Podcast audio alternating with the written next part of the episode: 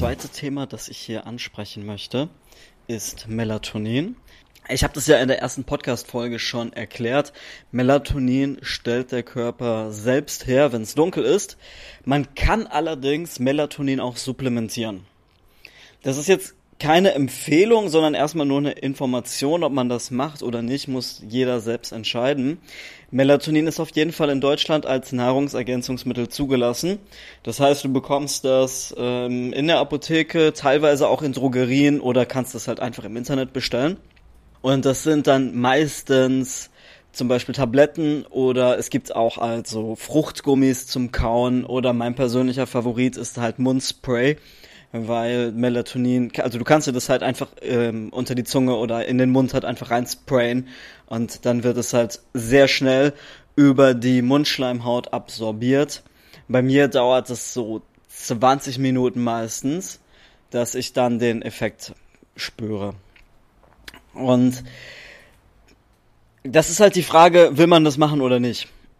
Ich muss dazu sagen, ich reagiere halt extrem gut auf Melatonin. Wenn ich Melatonin supplementiere, dann merke ich, äh, dass ich erstens klar meine Einschlafzeit verkürze, obwohl die in der Regel auch nicht besonders lang ist.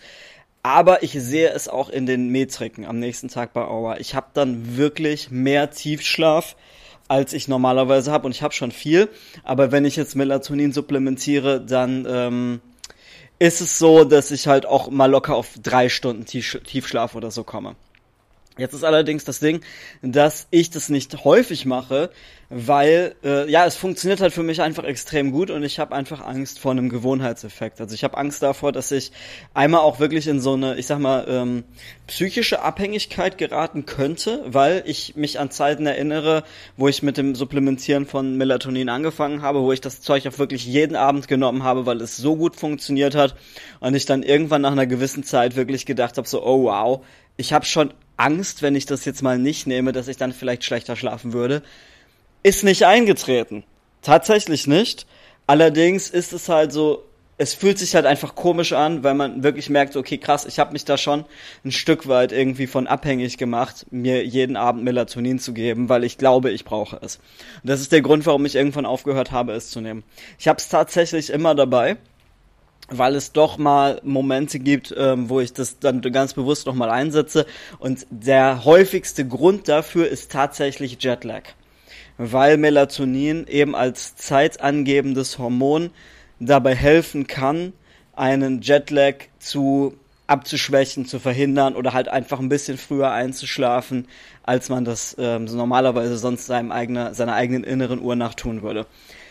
Wobei ich hier auch sagen muss, dass seit ich jetzt äh, die Blaulichtblocker-Brille äh, abends zwei Stunden bevor ich schlafen gehe aufsetze, es funktioniert für mich halt auch einfach extrem gut und sogar ein bisschen besser als die orale Einnahme von Melatonin in der Vergangenheit für mich funktioniert hat. Weil jetzt hier solche Spielchen, dass ich in Mexiko wirklich um 20 Uhr schlafen gehe und dann halt auch einschlafe, das hätte auch mit Melatonin früher für mich nicht funktioniert. Trotzdem habe ich es sicherheitshalber auch immer noch mal irgendwie dabei und was ich tatsächlich auch wirklich sehr gerne mache, ist, wenn ich sehr übermüdet schon bin und irgendwo angekommen bin. Äh, ich habe häufig das Problem, wenn ich deutlich später ins Bett gehe als normal, einfach weil ich sehr lange noch unterwegs war etc. Das, dann kann ich schlechter einschlafen, ich wache aber auch früher auf. Und das sind so Momente, wo ich tatsächlich noch Melatonin ab und zu supplementiere. Wahrscheinlich sogar eher wegen des Placebo-Effekts. Dass ich selber dann weiß, okay, ja, jetzt habe ich es genommen und ich weiß, es führt bei mir immer zu deutlich mehr Tiefschlaf und dann halt auch nochmal besser einschlafen, weil es den Druck rausnimmt. Weil ich für mich selber halt festgestellt habe, Stress ist tatsächlich ein Thema, wo mir Melatonin auch wirklich geholfen hat. Ich habe nämlich äh, teilweise in der Vergangenheit so ähm, Episoden gehabt, wo ich einfach, wenn ich weiß, dass ich am nächsten Tag früh aufstehen muss, überhaupt nicht einschlafen konnte. Und ich habe da auch mit einem Schlafcoach mal drüber gesprochen und der hatte mich damals gefragt, so, okay, supplementierst du Melatonin? Und ich so, nee, mache ich nicht. Ähm, weil ich auch immer gesagt habe, so, nee, brauche ich eigentlich nicht. Ich bin den ganzen Tag viel im Tageslicht, ich bin viel in der Sonne, abends ist es dunkel, wozu soll ich Melatonin supplementieren? Äh, da, davon bin ich auch immer noch überzeugt, dass das, dass das so auch wirklich viel, viel sinnvoller ist.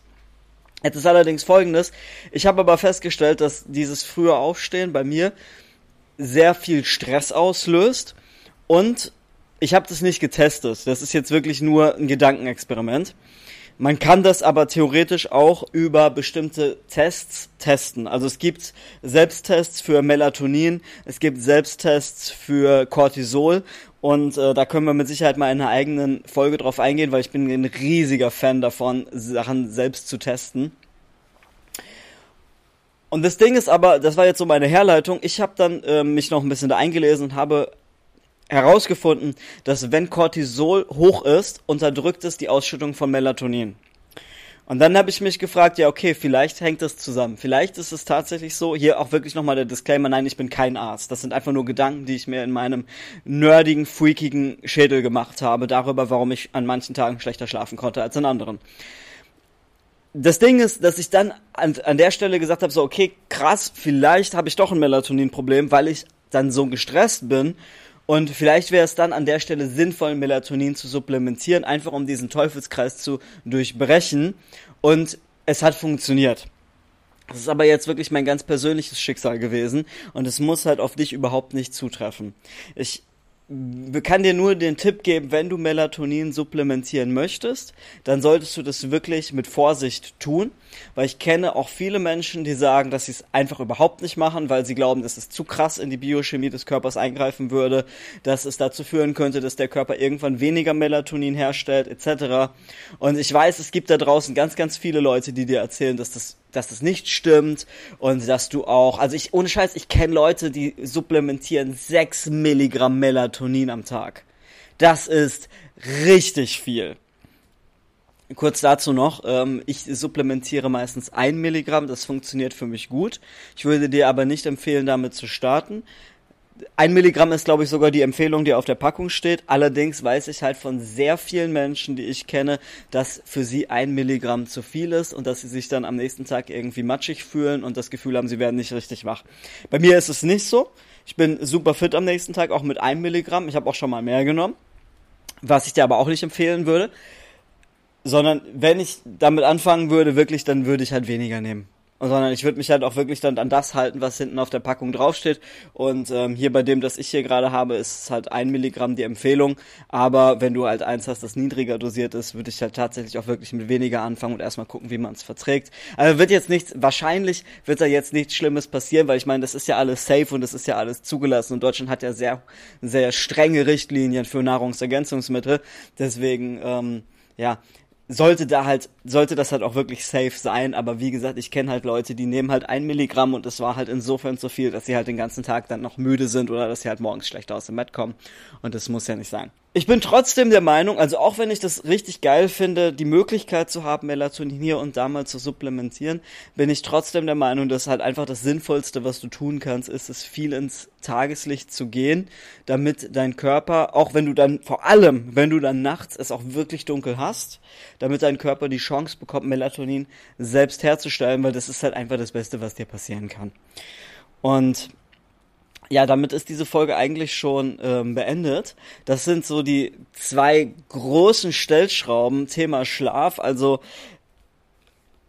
Melatonin durch vernünftiges Lichtmanagement, was wir in der ersten Folge ausführlich besprochen hatten, und einfach Schlafdruck aufbauen durch ja, Aktivität im Alltag, so dass wenn wenn du den ganzen Tag nur im Bett liegst und nichts machst, dann musst du dich nicht wundern, wenn du abends nicht schlafen kannst und das ergibt halt auch absolut Sinn. Das nächste wäre halt dann auch tatsächlich zu überlegen, ähm, Koffein-Detox, etwas, was ich immer mal wieder angehe, aber ohne Witz, ich bin einfach süchtig nach dem Zeug, was soll ich denn machen? Ich komme absolut, es, es fällt mir so schwer von Koffein wegzukommen oh, wow, es ist so heftig. Aber es funktioniert tatsächlich, wenn ich es mal ein paar Tage weglasse, dann dann macht, gibt es auch bei mir nochmal einen Schub. Aber ja, das sind einfach die zwei, ich sag mal die zwei Säulen. Ja, Schlafdruck auf der einen Seite durch mehr Aktivität im Alltag und Koffein weglassen und auf der anderen Seite halt einfach vernünftiges Lichtmanagement, damit du die Möglichkeit hast, einfach Melatonin selber in deinem Körper herzustellen oder halt Ultimo Ratio wäre Melatonin zu supplementieren.